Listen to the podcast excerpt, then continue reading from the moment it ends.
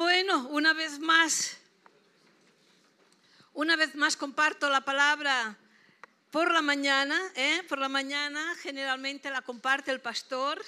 Él es el pastor de la casa, la comparte, pero cuando el pastor dice, bueno, este domingo te toca a ti, pues yo siempre obediente. Así que a los que ya me conocen y les agrado, gloria al Señor. A los que no me conocen, vuelvan para cuando predique el pastor. Y a los que no le agrado, pues miren, lo siento mucho. va, a ser, un tiempo de prueba. Va. ¿Qué vamos a hacer? Va, venga, gloria al Señor. Ah, y no lo he dicho, ¿eh? pero muy bienvenidos a todos los que nos visitan por primera vez.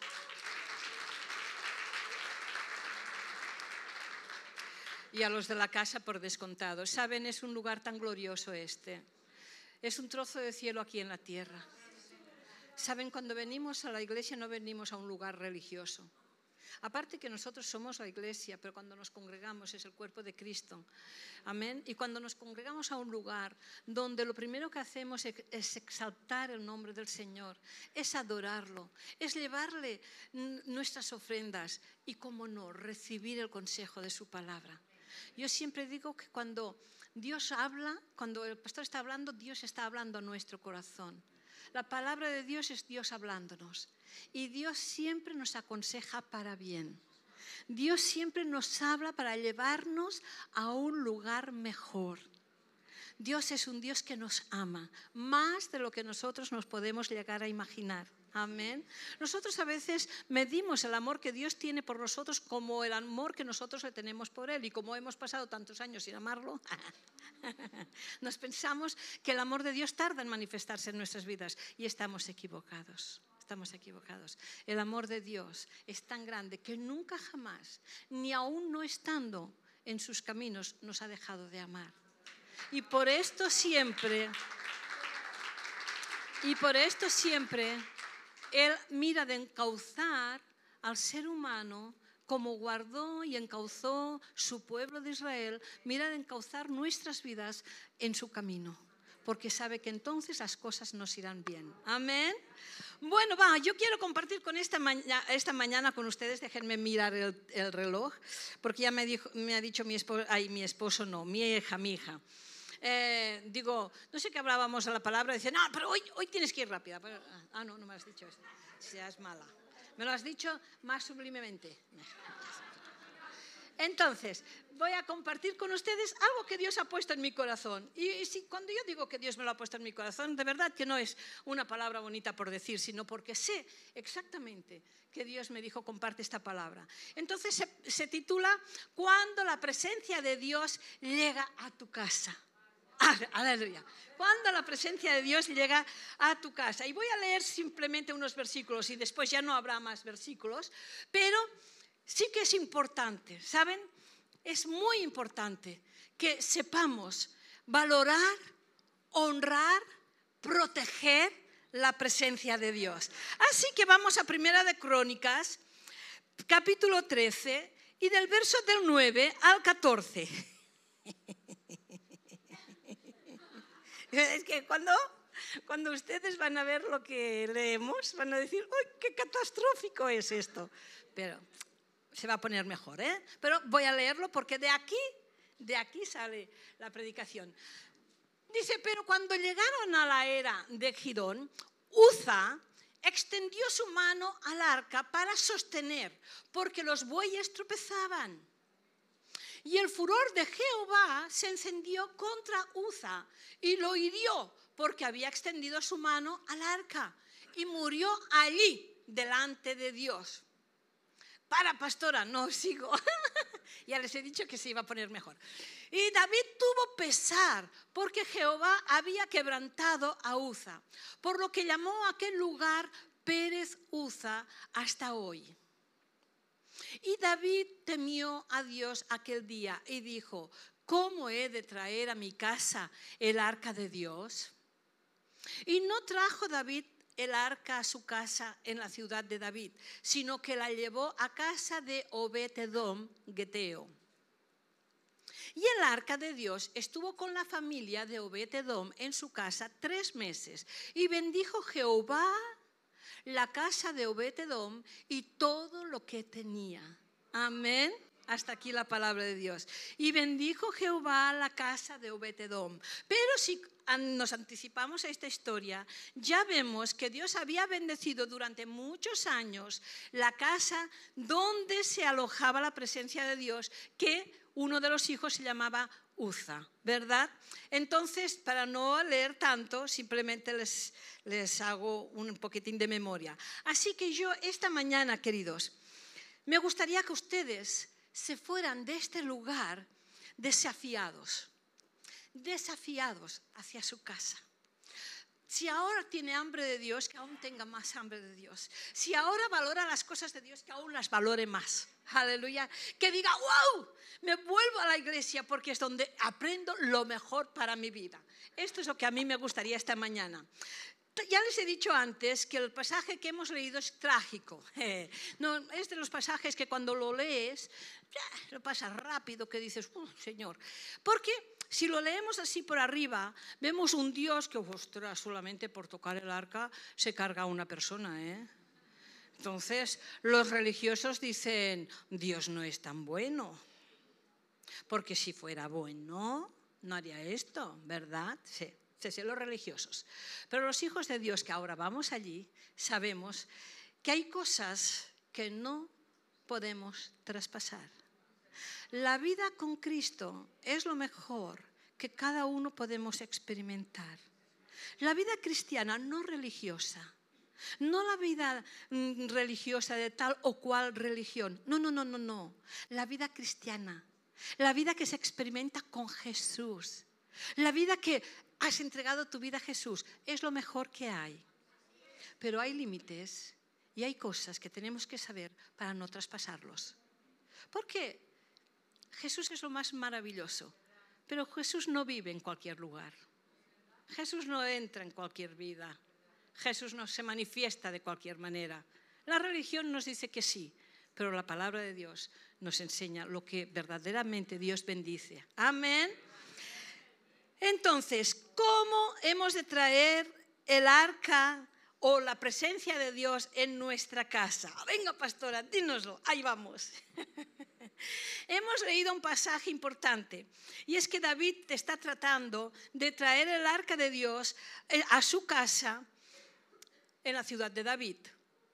David no sabe porque el arca hacía muchos años, muchos años que estaba en manos de filisteos. O sea, estaba atrapada por el pueblo eh, contrario, o sea, el pueblo enemigo de Dios. Entonces David no conocía, no sabía que el arca no se podía traspasar, llevar de cualquier manera, de cualquier forma. ¿Saben? La ignorancia de ciertas cosas nos van a cobrar y nos van a cobrar muy caro cuando ignoramos. Porque como dice siempre el pastor, y es muy importante, la ignorancia no te exime de responsabilidad. Por eso aquí es una iglesia donde enseñamos la palabra de Dios, donde la enseñamos para, para no ser ignorantes. Si usted ahora va a Inglaterra, ¿eh? ahora ha venido John de Inglaterra, y ahí conducen por la izquierda. Ah, pero yo ahora voy, yo no sé inglés, ¿eh? Yo no entiendo de las señales de inglés, pero yo ahora voy con mi coche y yo ahora me pongo a conducir por la derecha. Me van a pegar un patacazo que no lo voy a contar. O me va a parar la policía y me va a multar. Ah, pero yo no sabía inglés. Ah, pero yo no soy de Inglaterra. Ah, no, pero yo, yo si no lo he hecho con mala intención, yo he, he conducido como conduzco en mi país. ¿Sería por ignorancia? ¿O que me dan un patacazo? ¿O que pago una multa muy cara? ¿Verdad? Las cosas del Señor, cuando se ignoran, Satanás se hace el agosto. ¿Eh? Roba, roba las bendiciones que Dios tiene para cada uno de nosotros. Así que no basta con tener buena intención, también hay que saber hacer las cosas bien, hay que conocer las cosas.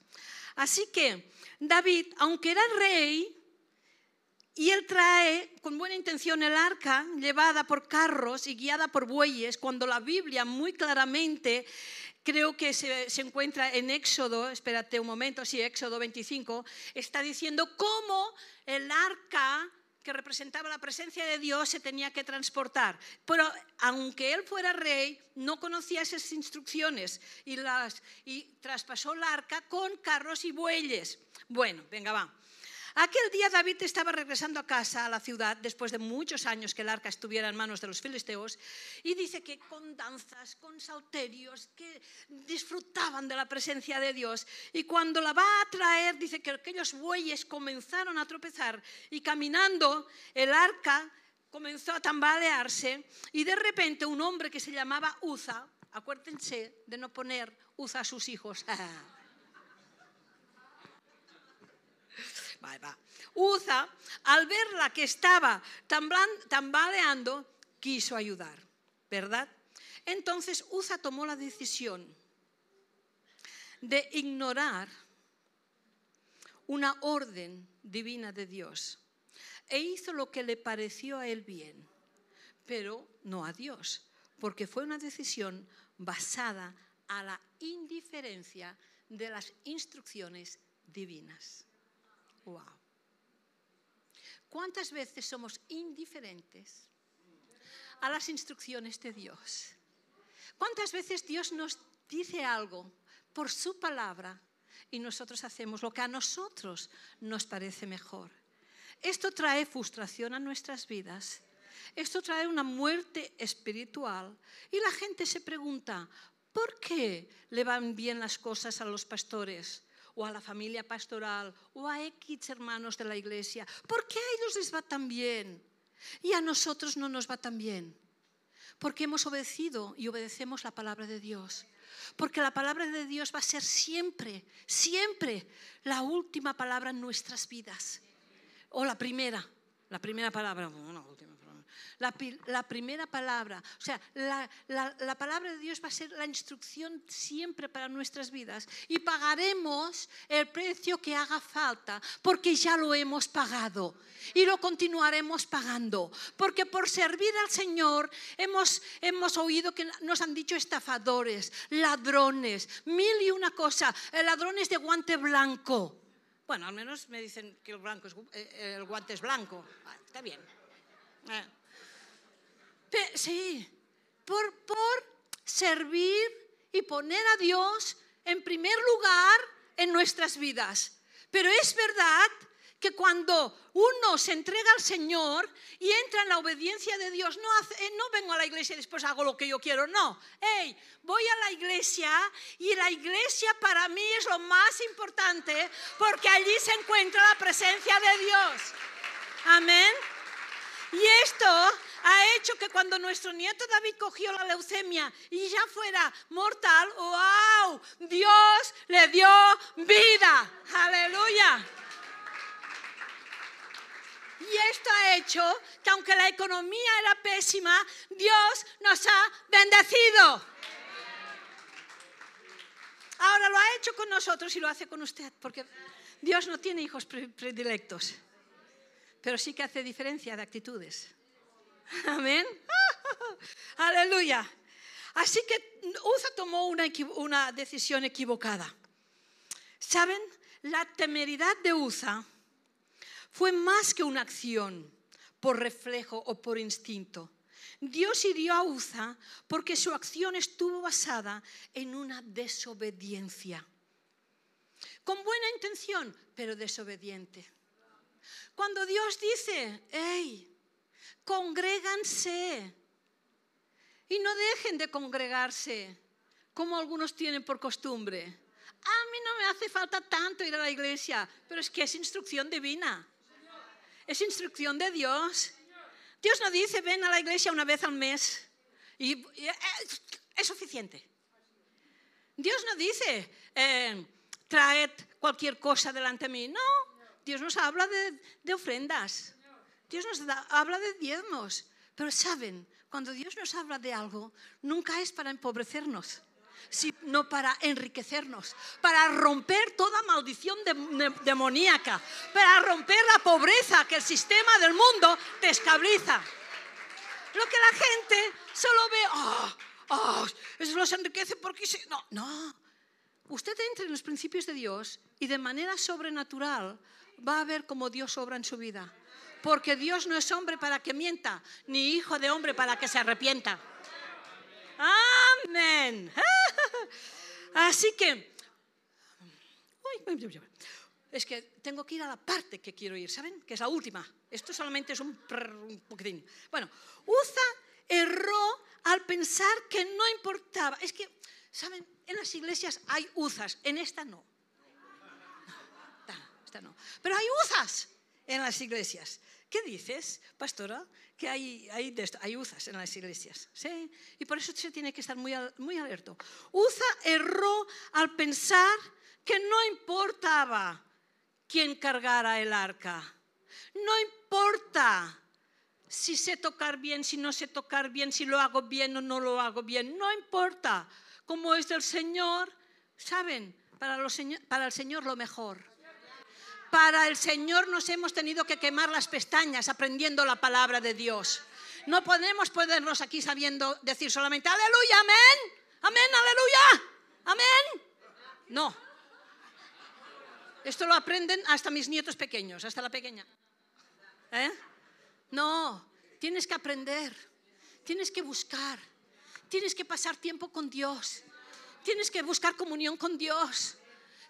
Tiene que importar más la presencia de Dios que nada más en tu vida. Ahí va. Aleluya. Aleluya. Uza erró al pensar que no importara quién la cargara o cómo fuera cargada. Porque, ¿saben? Les voy a decir algo. Sí, sí, sí, sí, sí. Algo muy importante. ¡Uy, qué es importante esto! Hacía treinta y pico de años que el arca estaba en casa del, papá de Uza. Treinta y pico de años. ¿Saben? Se pasaron. Ah, ya conocían el arca, la habían tenido, habían sido bendecidos. Y ya está, ya no hacía falta más. No, queridos. Podemos llevar muchos años en la iglesia. Pueden ser hijos de pastores, pueden ser no hijos de los pastores, pero nacidos en la iglesia. Pero si no honras a Dios, si no temes al Señor, tu vida se va a pique. Tu vida se va a pique. Por muchos años. Llevo tantos años a la iglesia, pero si dejas de obedecer a Dios y haces lo que quieras como si no hubieras estado ningún año en la iglesia. ¿Ah? Porque lo único que te protege es venir aquí. Pero cuando sales aquí, la presencia se queda aquí, se queda con todos nosotros y tú te vas sin la presencia. Y vuelves a mentir, y vuelves a engañar, y vuelves a criticar, y vuelves a hacer y dices, es que no avanzo. No avanzas porque te conformaste con los años que llevas a la iglesia. Aquí no. Para el que viene por primera vez, ¿eh? Pasaron. Eh, somos de Balaguer, tú ya me conoces. pero yo soy natural así. Vuelve otro día que el pastor predica. Pero es verdad. Bueno, va. No pobrete, ¿eh? porque es la primera vez que viene. Ahora cuando saldrá de aquí dirá, hostia, esta mujer, nene, eh, nene. Ah, vale. Bueno, Uza también erró al pensar que Dios no podía cuidar el arca por sí mismo. Ay, cuántas veces nos pensamos que si no fuera yo en la iglesia, si yo no hiciera esto en la iglesia, se iría a pique. Si no fuera yo, no, queridos. Todos somos importantes, pero no hay nadie imprescindible. Que nunca el diablo te ponga en tu corazón que si no fueras tú, esto no funcionaría, porque esto es diabólico. Amén. Ay. Así que él no vio ninguna diferencia entre el arca y cualquier otro artículo sagrado y mostró una profunda insensibilidad sobre lo sagrado. No vio la diferencia. Hay personas que no ven la diferencia en ser un cristiano o un, o un inconverso. hay diferencia. Si yo soy una hija de Dios, yo no solo soy una hija de Dios en la iglesia, yo soy una hija de Dios fuera de la iglesia. Amén. Yo aquí no puedo levantar las manos y, allá afuera mentir, criticar, estafar, vestir de cualquier manera. Queridos, tengamos cuidado, mujeres. Cuando vamos a la playa continuamos siendo hijas de Dios. Hijas de Dios. Los pechos se tapan y el culo se tapa. Claro, perdónenme, pero es así, es así. Una hija de Dios, ¿cómo va a ir con un tanga? O va a hacer toples. Que ahora dicen que no hay toples en la playa porque no es moda, pero para si fuera moda, no sé. Si no, no, no. Es que después dices, no me van bien las cosas, no me funcionan las cosas, estoy en la iglesia. Hombre, pero tenemos que estar en la iglesia bajo los principios de Dios. Tenemos que valorar la presencia de Dios en nuestras vidas. Tenemos que querer agradarle a Dios. Venga, va, tengo que avanzar.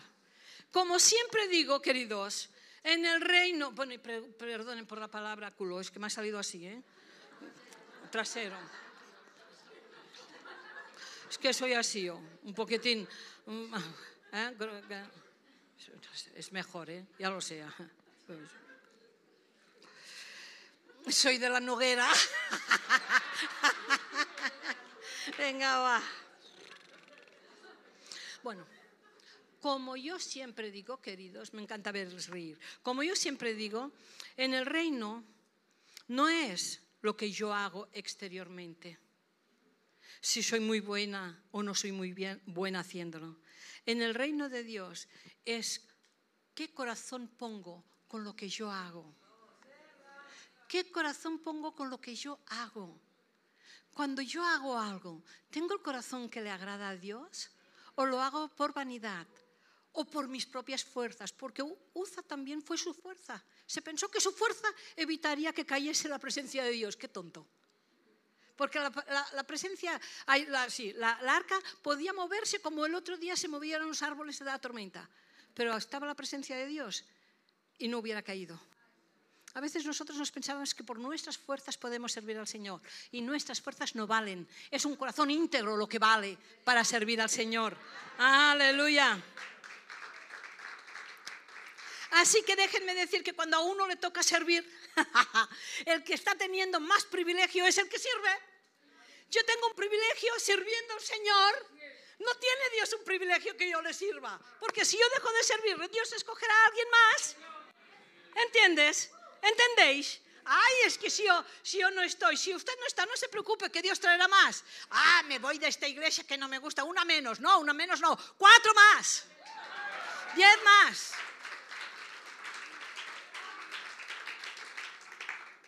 Aleluya. Así que es, para nosotros una honra y un honor servir al Señor. Es para nosotros una honra y un honor venir cada, cada semana en la iglesia. Es para nosotros una honra y un honor darle nuestros diezmos y ofrendas al Señor. Es para nosotros una honra y un honor llegar temprano a la iglesia. Es para nosotros una honra y un honor aparcar cosas de nuestra carne, wow, y dedicar el día del Señor, que es el primer día de la semana, que es el domingo, a honrar y glorificar el nombre de Dios. Es para nosotros. Gracias, Señor. Gracias por darnos vida y para ungirnos y poder hacer esto. ¿Vale? Aleluya. Así que Dios busca una generación de personas que sean incondicionales que lo que hagan lo hagan de corazón y para servir al Señor. Porque es a Él que le tenemos que agradar. Amén. Aleluya. Pero voy a decirles algo. Ustedes no son uzas, lo he dicho antes. No son lechuzas, no, no son uzas. No son uzas. Usted es de los que viene a la iglesia y no solamente hace una milla más, sino que hasta incluso hace dos más. Por eso Dios tiene esta preciosa iglesia. Por eso usted es tan precioso. Por eso Dios le une a esta familia tan maravillosa como es la iglesia de Balaguer. Amén. Parte del pueblo de Dios aquí en España y en el mundo. Aleluya. Aleluya.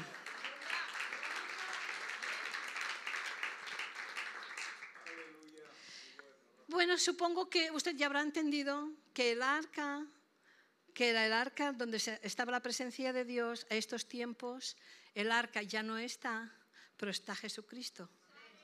Jesucristo es la presencia de Dios en nuestras vidas. Amén, aleluya. Así que yo quiero ahora enseñarles siete cosas importantes que nos revelan algo de Cristo.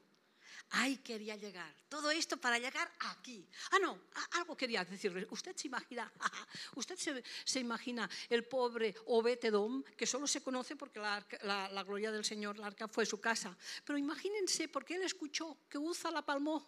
Y ahora David dice, ¿cómo la traigo a mi casa? Venga, a casa de Obetedom. ¡Oh! ¡Oh!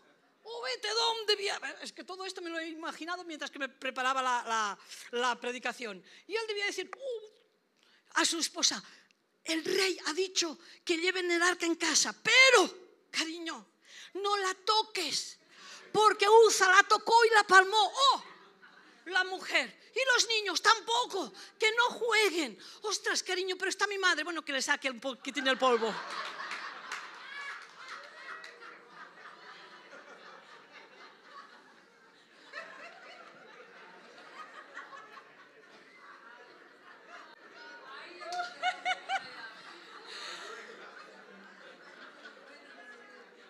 Venga, va. Continuamos. Es que disfruto tanto. Va, va, va, va, va. Bueno, entonces, voy a tocar siete cosas ¿eh? que nos revelan eh, algo de Cristo en nuestras vidas la importancia de la presencia de Dios en nuestras vidas, cómo llevar la presencia de Dios en nuestras casas y cómo mantenerla en nuestras casas. Amén. Siete cosas. Venga, va, y después de las siete cosas ya terminamos. A lo mejor duró hasta las tres. No. La primera. La primera. Lo primero del arca es que estaba bañada en oro. Era una caja de madera, pero estaba bañada en oro. Y el oro en la Biblia nos habla de una cosa muy importante, que es identidad y divinidad. Entonces, cuando recibimos a Cristo en nuestras vidas, cuando somos capaces de mantenernos con Cristo en nuestra casa, porque hay personas que lo reciben aquí y se lo sacan afuera, no, pero aquí no aquí no. ¿eh? Pero cuando somos capaces, wow, de reconocer que Cristo es lo mejor que hemos aceptado en nuestra vida, es lo mejor, es la presencia de Dios mismo en mi corazón, wow. No aceptamos a un profeta, no aceptamos a una religión, no aceptamos a ninguna filosofía, no, no. Cristo es Dios y cuando Cristo viene en una vida, estamos recibiendo la vida de Dios en nuestro corazón. Así que, como siempre enseña el pastor, Cristo nos da identidad. Ya no somos cualquiera, ya no somos unos pobres desgraciados, ya no decimos, ay, no sé ni quién soy. No, Cristo nos da identidad. Cristo nos da divinidad, Cristo nos da dirección. Y saben, les voy a decir algo que va a sonar fuerte y que algunos quizás no lo crean, pues la verdad, somos hombres por fuera, pero cuando Cristo vive en nuestro corazón, somos divinos por dentro. Es así. ¿Nos gustará o no nos gustará? A los religiosos no les gusta. ¡Oh! Divinos por dentro. Sí, señores porque dentro de nuestro corazón ya no gobiernan nuestras emociones. Podemos eh, tener emociones, pero no gobiernan nuestras emociones. Dentro de nuestro corazón ya no gobierna nuestro yo. Yo quiero hacer esto. No, morimos a nuestro yo para que viva Cristo en nosotros. Entonces somos divinos por dentro. Aleluya. Y hombres por fuera. Amén. ¡Uh! Aleluya, esto es lo que Cristo hace cuando entra en nuestro corazón. El arca de Dios estaba bañada en oro. ¡Wow! ¡Opa! Entonces, continuamos. Dos. Es que no sé, he perdido la identidad. Ahora no sé si soy hombre o soy mujer. Venga a la iglesia, jolines. Venga a la iglesia sabrá si es hombre o si es mujer. Tanta tontería en el mundo. es que ahora han perdido la identidad. Pues un hombre es un hombre y lleva lo que el hombre tiene. Y una mujer es una mujer y tenemos lo que la mujer tiene. Y punto. Punto. Y no le busquemos cinco patas al gato, que solo tiene cuatro. Continuamos. El arca, el segundo punto. A la Daniela le tiro el visito. ¿eh? A Josué está a su lado, pero no le tiro el visito a la Daniela. El arca Dentro del arca, querido, la segunda cosa, dentro del arca había las tablas de la ley con los diez mandamientos. Esto nos está hablando que cuando recibimos a Cristo en nuestras vidas y en nuestra casa, estamos recibiendo el fundamento de la palabra de Dios y la dirección de ella. Cristo es la palabra y la palabra es Cristo. Cuando recibimos a Cristo en nuestro corazón, aleluya, ya no solamente recibimos los diez mandamientos como base, sino que recibimos todas las instrucciones de Dios en nuestras vidas. Aleluya. Ah, y entonces es cuando el, salmista decía, lámpara es a mis pies tu palabra y lumbrera en mi camino. Porque cuando entra Cristo en nuestro corazón, oh, jolines, aleluya, nuestros pies van firmes y no tropiezan. Aleluya porque tenemos dirección. Tres, lo tercero que llevaba el arca, queridos, era el pan del propiciatorio, o sea, el maná. El maná que había caído del cielo. ¿Y esto, pastora, qué quiere decir? Todo esto lo llevaba el arca. Era como un recuerdo en una caja de lo que Dios había hecho con el pueblo de Israel. ¿Entienden? Entonces, esto, pastora, ¿qué quiere decir? Esto quiere decir que cuando Cristo llega en una vida, cuando Cristo entra en una casa, en un hogar, no solamente es Dios, solamente en la divinidad, que es la cobertura del oro, no solamente tiene las tablas de la ley, sino que Cristo cuando entra en un hogar también entra la bendición y la provisión. Es un recuerdo de que Cristo es nuestro proveedor, es nuestro proveedor, aleluya, es nuestro bendecidor. Mi vida con Cristo es una vida bendecida. Ah, pastora, pero si supieras lo que estamos pasando, miren, nosotros lo pasamos muy mal cuando nuestro nieto nos dijeron los doctores lo que tenían, pero quiere que le diga, gritaba más lo que dice la palabra de Dios en nuestra vida que lo que decían los doctores. Los doctores decían muerte, pero la palabra de Dios decía vida, vida, yo soy vuestra bendición. Aleluya, yo soy vuestra provisión mamá, mi hijo y mi nuera, ¿cómo lo vamos a hacer si tenemos que estar tantos meses con nuestro niño en el hospital? ¡Hey! Dios es tu proveedor. Aleluya. Cuando le dieron el alta al pequeño, él no tenía trabajo, ¿saben? Y se fue al ayuntamiento. Bueno, tú no estabas entonces. Y si estabas, pues bueno, mal, no pasa nada. Eh, se fue al ayuntamiento a hablar con el alcalde. Bueno, pero nunca ha sido alcalde. Pero, pero esto no se lo digas al alcalde, pero es la verdad. Entonces, es, que es regidor. Sí, eh, lo, digo por esto, porque ahora ustedes dirán, ¿y aunque con quién hablaba? Con un regidor del ayuntamiento que ha venido. Hombre. Entonces, entonces, mi hijo no tenía trabajo. Mamá, ¿cómo lo voy a hacer? Porque he estado tantos meses sin trabajo. Ya no tenía paro, ya se había acabado el paro. ¿Cómo lo voy a hacer? ¿Ves? Habla con el alcalde, hijo. Dile que puedes podar, era el mes de noviembre. Que puedes hacer cualquier trabajo para el ayuntamiento, pero que te dé trabajo porque eres hijo de esta ciudad. Y tu hijo ha pasado lo que ha pasado. Y seguro, hijo, y seguro que te va a dar un lugar en trabajo. Le resbaló totalmente al alcalde. Le dijo, ya te diré algo. No le dijo nada más. Pero el alcalde resbaló, pero Dios no. Dios no. Al alcalde no le importó, pero a Dios sí. Y Dios ya tenía preparado un lugar. Así que si el jueves se fue a hablar con el alcalde, el, el, sábado a la noche ya lo llamaban por teléfono. Si quería trabajar en el lugar que todavía trabaja ahora. Aleluya. Y no le ha faltado nunca, jamás un lugar de trabajo. Aún está en el mismo lugar y bendecido. Aleluya. ¿Por qué? Porque Cristo es nuestra provisión. Amén. Aleluya. Y el que estaba entre Pinto y Valdemoro, me gusta la iglesia porque papá y mamá me han enseñado que la iglesia es buena, pero también me gusta el mundo porque Jolín es mi carne, como me llama el mundo.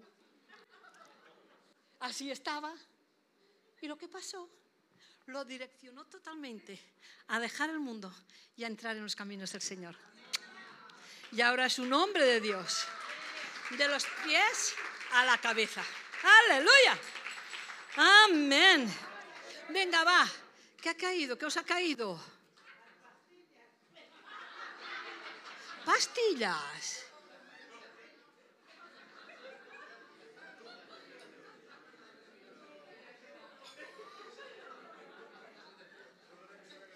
Por si la palabra falla.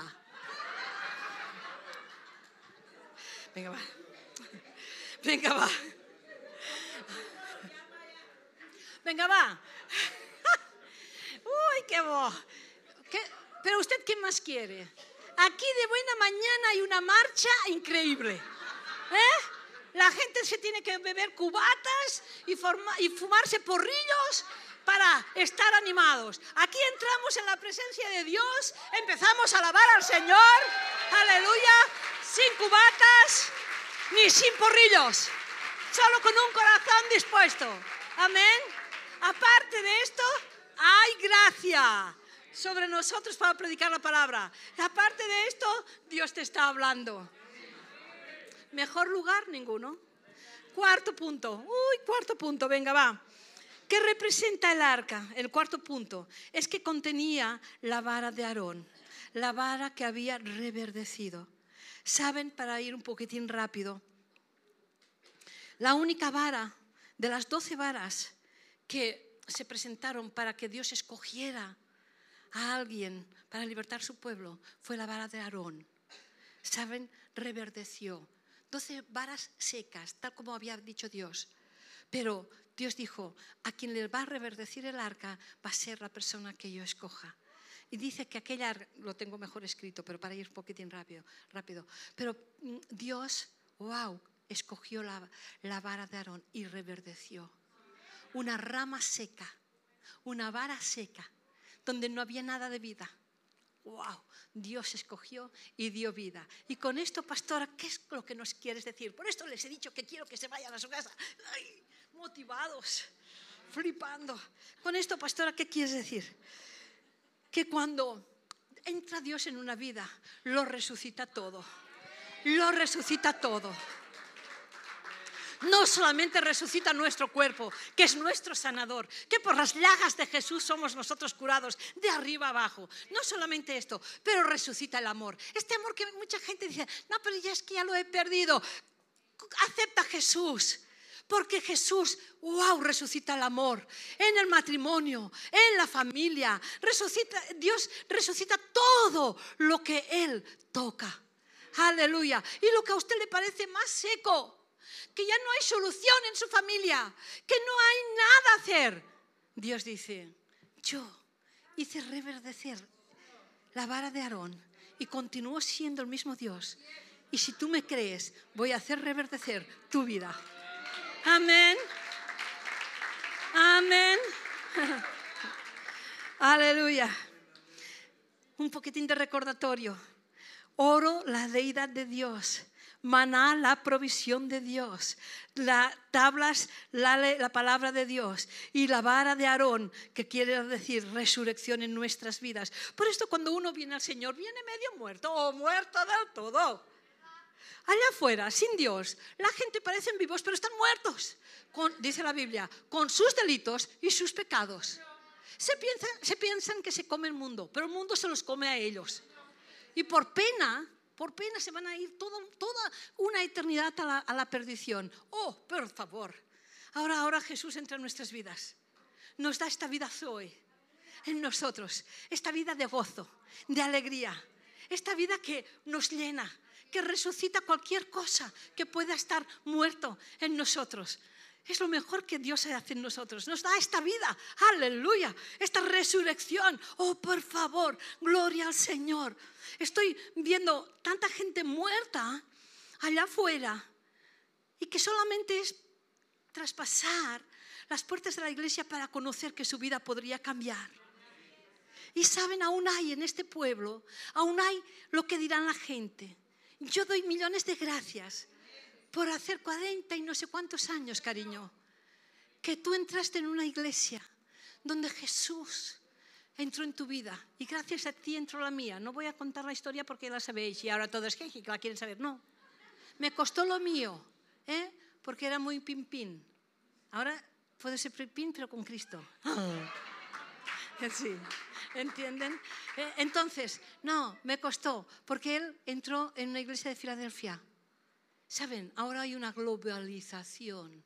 Cuando él entró no había tanta globalización, sí o no, Pilar. O eras gitano o eras payo. O eras católico o eras protestante. Así que, o eras del Barça o eras del Madrid. Así que yo cogí un, esposo que era del Madrid, que era protestante y que era payo. Y me ponen en una iglesia de gitanos. ¡Bah! Si mi papá ya me decía que me había casado con un renegado, porque él era del Barça y mi esposo del Madrid, y me decía, ¿te has casado con un renegado? Imagínense cuando me llevó a la iglesia de gitanos. Pero ¿qué pasó, pastora, con tu papá? Aceptó a Jesús y se bautizó. Amén, aceptó a Jesús y se bautizó. Aleluya. Y lo que él veía negro, lo que él veía oscuro, empezó a coger vida en él. Aleluya. Venga, va, ya estamos, casi, casi, los cinco. ¿Qué había más en el arca pastoral? Punto número cinco, había querubines. Habían dos querubines con las alas extendidas arriba del arca, que extendían sus alas hacia el interior, hacia el centro. En la Biblia los querubines tenemos que saber qué significan el que protege. Hay ángeles, serafines y querubines. Los querubines son los que protegen. Esto llevaba el arca. Por esto, cuando Cristo entra en nuestro, corazón, hay una protección divina. Porque Cristo es el querubín que nunca jamás te va a dejar. Es representa, aleluya, la presencia de Dios, que nunca jamás. Por esto estamos confiados. Cuando salimos de viaje, bendecidos salir y bendecidos al volver. ¿Por qué? Porque Cristo está con nosotros. Y si Cristo está con nosotros, el otro día me decía, uy, subir en un avión, sube en un avión, porque por causa tuya no se estrellará este avión. Ah, pero pastora, había que el cristiano, deja estar el cristiano que había en el avión que se estrelló. Mira tú que por, por ti no se va a estrellar el avión. Ponte bien con Dios por esto, ¿eh? No seas el cristiano del domingo solamente. Sí, porque la gente a veces nos dice, ay, pero aquel era cristiano, tonto, tontos. Vemos la apariencia nosotros, pero acuérdense siempre que Dios mira al interior, no mira la apariencia. Es el corazón que mira a Dios. A veces nosotros decimos, juzgamos hasta Dios. ¿Por qué le pasó esto a aquel? ¿Por qué le pasó? Juzgamos a Dios. Porque cuando decimos por qué le pasó, estamos juzgando a Dios. ¿Por qué no, murió Uza? Juzgaste a Dios. Uza sabía lo que tenía que hacer y lo que no tenía que hacer y lo que era el arca. Era una cosa sagrada. A veces nosotros decimos, ¿por qué no nos ha pasado? Porque has tocado la unción. Hay una unción sobre el pastor. Hay una unción sobre los que sirven al Señor. Y a veces se toca esta unción. A veces se critica esta unción y se muere en cuanto sale de esa puerta de allá afuera. No la palmas, porque mira, a veces palmarla sería lo mejor antes de llevar una vida perra. A veces palmarla sería lo mejor. Perdona, cariño. No, es que estoy así, ¿eh? No sé por qué. Porque todo esto no lo llevo pas apuntado, pero es igual. Entonces, eh, sí, porque hay gente que vive una vida sufriendo, sufriendo, sufriendo. Jolines, si palmarla dejarías de sufrir. O sigues al Señor y tienes una vida libre, aleluya o, sigue al Señor, o sigue al Señor. Venga, va. Entonces, los querubines significan protección. Seis, venga, va. En el arca no solamente había los querubines en el centro, sino que había algo conocido como el propiciatorio, que era donde el sacerdote derramaba la sangre para el perdón de los pecados de los animales, derramaba la sangre de los animales. Por eso cuando Cristo viene en nuestras vidas, wow, viene con la sangre del cordero inmolado. Jesucristo derramó, es el cordero de Dios, que no cubre el pecado, sino que quita el pecado del mundo. No cubre nuestro pecado. Dios no dice, a ver, tu pecado solamente, no, no, te lo quita. No lo recuerdes ni tú ni tú. Yo no sé lo que habías hecho, yo no sé por dónde has pasado, pero Jesús cuando viene en, tu vida, su sangre te lo limpia. Olvídalo, ya no mires cómo eras, no mires lo que hiciste, mira lo que hoy puedes ser con Cristo en tu vida. Amén. Ay, es tan importante que se nos revele el poder de la sangre de Jesús. Porque si hay algo que el diablo que no soporta y tiembla, es una iglesia que le cree al poder de la sangre de Jesús. Porque dice Apocalipsis que lo vencimos por medio del testimonio y de la sangre del Cordero. Vencemos al diablo por medio de la sangre de Jesús. Así que cuando usted lleve a sus hijos en el colegio, cúbralos con la sangre de Jesús. Cubra su mente, guárdelos, diga ángeles a su alrededor para que no les impongan ideas mm, torcidas ni ideas malas. Cuando usted esté en un trabajo que dice es que me odian, cúbrase con la sangre de Jesús y va a ver que estas personas no entenderán lo que pasa pero cada vez va a ser más querido. La sangre de Jesús tiene poder. Termino. Ya estaba, ahora termino. Uf, pero no llego a media, ¿eh? pero termino. Dice, y en la séptima, y en el arca también venían las varas del testimonio. El arca necesitaba varas o barras, como usted quiere decir, para transportar la presencia de Dios, para transportarla de un lugar al, otro y representa el testimonio y la predicación. Esto, eso es el día de la presencia de esto es cuando llega, perdón, esto es cuando llega la presencia de Dios en una vida, ¿saben? No es para que se quede en nosotros. No es para que los otros no lo vean cuando viene la presencia de Dios en una vida y en una casa, es para llevarla a otro lugar. Es para continuar predicando, para hablar de lo que Jesús ha hecho en nuestras vidas, para dar testimonio de la gloria de Dios en nuestras vidas. La presencia y la gloria de Dios no viene a nuestra vida para que, oh, qué bendecido estoy. No, viene para que tu bendición también alcance la bendición de otro y de otro y de otro. Y así se extienda el reino de Dios. Amén. Aleluya. Pónganse en pie. Dios les bendiga. Vamos a levantar una oración, papá. Una vez más, Señor. He dado, Señor, la palabra que tú has puesto en mi corazón. Esta palabra que cambia, transforma, levanta, Señor, a la gente.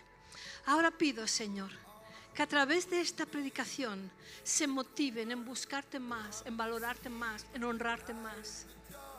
Señor, que sepan que tu presencia es lo mejor, pero tu presencia no habita en cualquier lugar, ni se manifiesta de cualquier manera.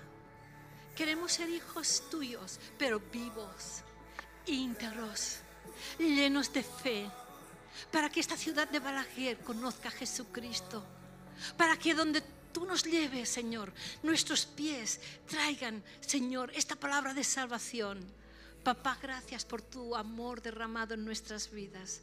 Yo bendigo esta iglesia y cada persona en ella. En el nombre de Jesús. Amén y amén.